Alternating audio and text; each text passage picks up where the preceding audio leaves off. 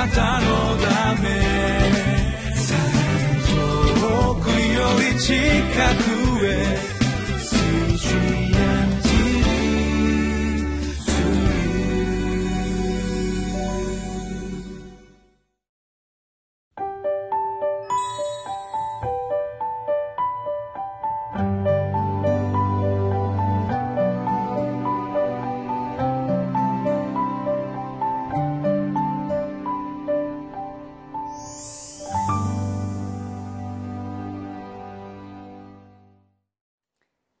にちは。岸田北聖書協会牧師の栗原澄人です。1月9日月曜日。タイトルは「真理の中で満ち足りた心で生きる」えー、皆さんは今、えー、満たされているでしょうか、えー、霊的に、え、救いの喜びで満たされているでしょうか？神様のその平安で満たされているでしょうか？今日は私たちが満たされるということについて考えてみたいと思います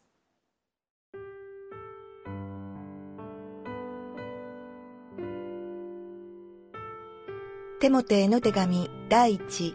六章一節から十節くびきの下にある奴隷は自分の主人を十分に尊敬すべき人だと考えなさい。それは神の皆と教えとがそしられないためです。信者である主人を持つ人は、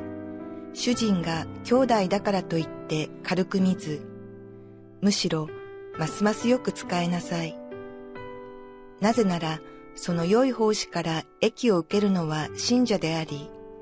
愛されている人だからです。あなたは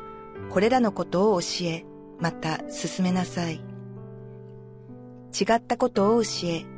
私たちの主イエス・キリストの健全な言葉と経験にかなう教えとに同意しない人がいるなら、その人は高慢になっており、何一つ悟らず、疑いをかけたり、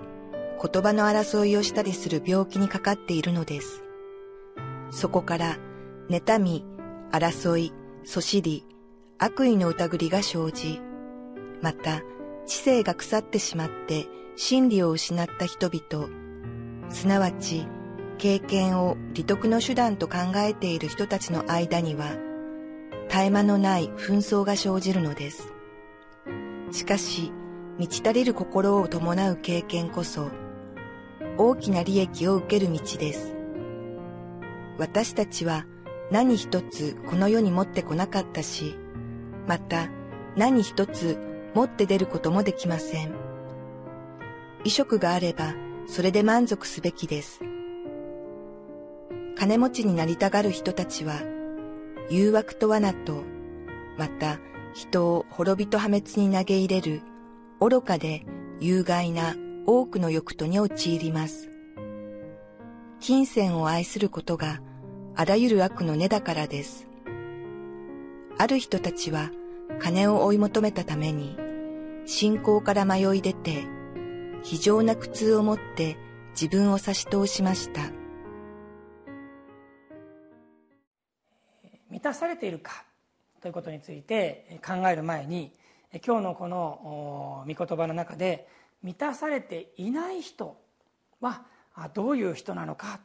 ということをこの考えていきたいんですね。3節に、えー、教会の中で違ったことを教え私たちの主イエス・キリストの健全な言葉と経験にかなう教えとに同意しない人がいる、まあ、困ったことなんですけれどもそういう人がいるとこう言われているんですね。でその次の説にはこの背景ですね、えー、こういう経験にかなう教えに同意しない人っていうのはどういう人なのかどういう背景があるのか。それは高慢な人だ。えー、いろんなことを悟らないで疑いをかけたり言葉の争いをしたりする病気にかかっているというふうにこう言われているんですね。そこから妬みや争いやそしりや悪意いやいろんな悪いものが出てきますよ。けれどその次の説にこの満たされない人のもう本当に根本根本の原因というものが語られています。それは何かというとそういう人は経験を利得の手段と考えている人なんだっていうんです。信仰深さ霊的であるいわゆる霊的であるということいろんなことをですね利得の手段と考えてる。これはまあ意識的にであろうが無意識的にであろうがそういうふうに考えている人や考えてしまうことがあるんだ、えー、今3節4節5節とですねこの、そこの背景にあるもの背景にあるものっていうふうに言ったんですけども、まあ、言ってみたら5節に書いてある経験を利得の手段と考えるそういう人たちが妬み争いや悪意を持って高慢になってそしてその結果として、えー、生徒の経験にかなう教えに同意しないというそういう現れとして教会の中で出てくるんだっていうことを言っているわけですよね。経験を利得の手段と考えているというのはなぜなのか。それが今日最初に言ったこと。満たされていないからなんです。自分が霊的に満たされていない。神様の救い喜び平安で満たされていないと他のもので何かそれを自分で満たそうというふうに考えるんです。やってることはいわゆる霊的なこと。信仰的なこと人から見て褒められるようなことかもしれない。でも自分の内側見た時に全然満たされてないっていうことに気が付くことがあるのではないでしょうか、えー、今日のところではこの利得という言葉それからお金金銭という言葉も出てきます。でもここで言われている利得というのはお金だけのことではないと思いますね。地位とか名誉とかえそういうもので自分をこの満たそうっていうふうに考えてしまう。経験を利得の手段と考えていくそういう人たちがいる。そういうことが起こりうるということをパウロはテモテに語っているんですね。だから6節でこう言うんです。満ち足りる心を伴う経験こそ大きな利益を受ける道です。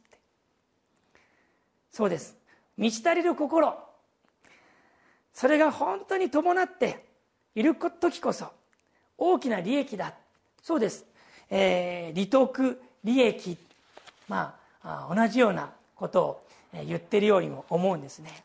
しかし今日のリビングライフの、えー、このメッセージの一節を引用して、えー、この違いというものを考えてみたいんですね。こんなふうに言われてますね。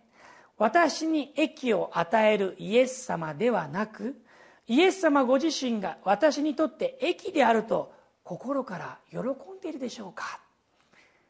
私に益を与えるイエス様ではなくイエス様ご自身が私にとって益であると心から喜んでいるでしょうか？この益とはイエス様自身なんだということに気が付くと私たちはもう自分が満たされているところに気が付くんですね。あ満たされてるんだ、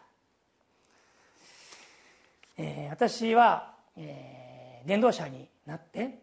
牧師になって、えー、もう、えー、16年17年経っています。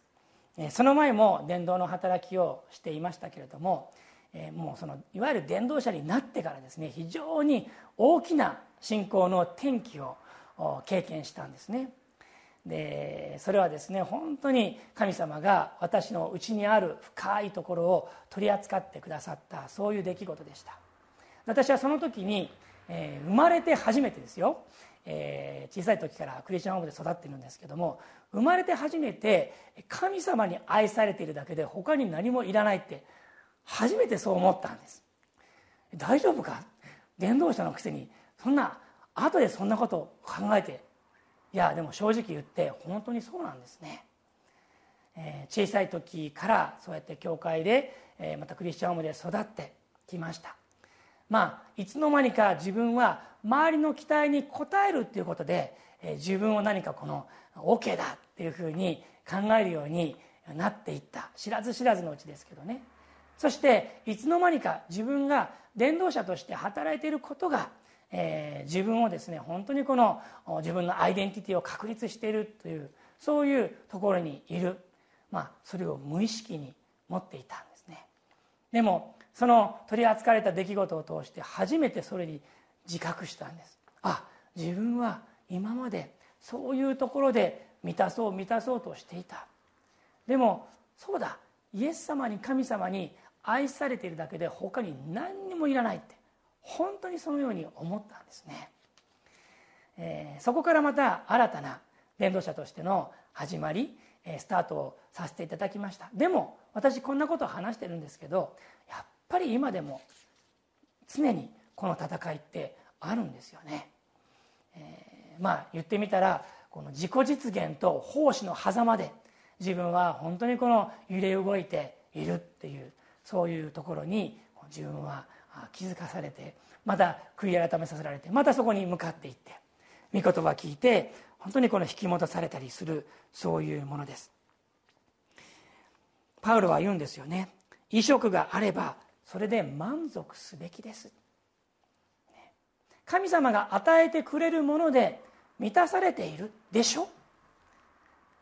それならばそれを本当に喜んでいなさい。なぜあなたは他のもので満たそうとするのか？私があなたを満たそうと満ち足りてるじゃないか。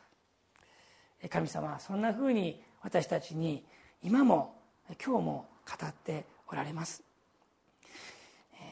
パウロはこの最後の10節のところで金銭を愛するそういう人が信仰から迷い出て非常な靴を持って自分を差し通したと書いてあります。金銭だけではありません。地位や名誉やそのように自分を満たすであろうそういうものに心を持っていかれた人は霊的には非常に厳しいところを通っている、えー、今そういう中にある方がいらっしゃったらどうぞこの御言葉を通して神様のところに立ち返っていただきたいと思います。そして本当に満たされることができるそうです。イエス様の福音が十字架と復活のその福音が私たちをキュッと満たしてくださる。そこに導かれてもう一度行きたいとそのように思います。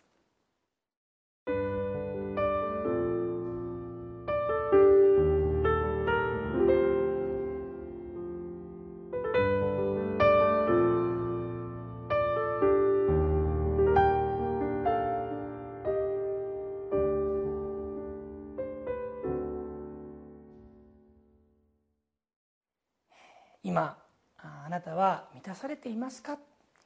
えー、本当に、えー、短いまた深い問いだと思います。でも神様は必ずあなたを満たしてくださる。いやもう満たされているということを、えー、信仰を持つ者としてもう一度新たに確認させていただきたいとそのように願います。一言お祈りしましょう。天の神様あなたのお言葉をありがとうございます。今私を満たしているものは何でしょうか？神様あなた以外のものでもし私が自分を満たそう満たそうとしているならばそれに気づかせてください。そしてもう一度初めの愛に立ち返らせてくださりあなたによって満たされることの幸いを得させてくださいますように御言葉を感謝しイエス・キリストの皆によって祈ります。アーメン。たのため遠くより近くへ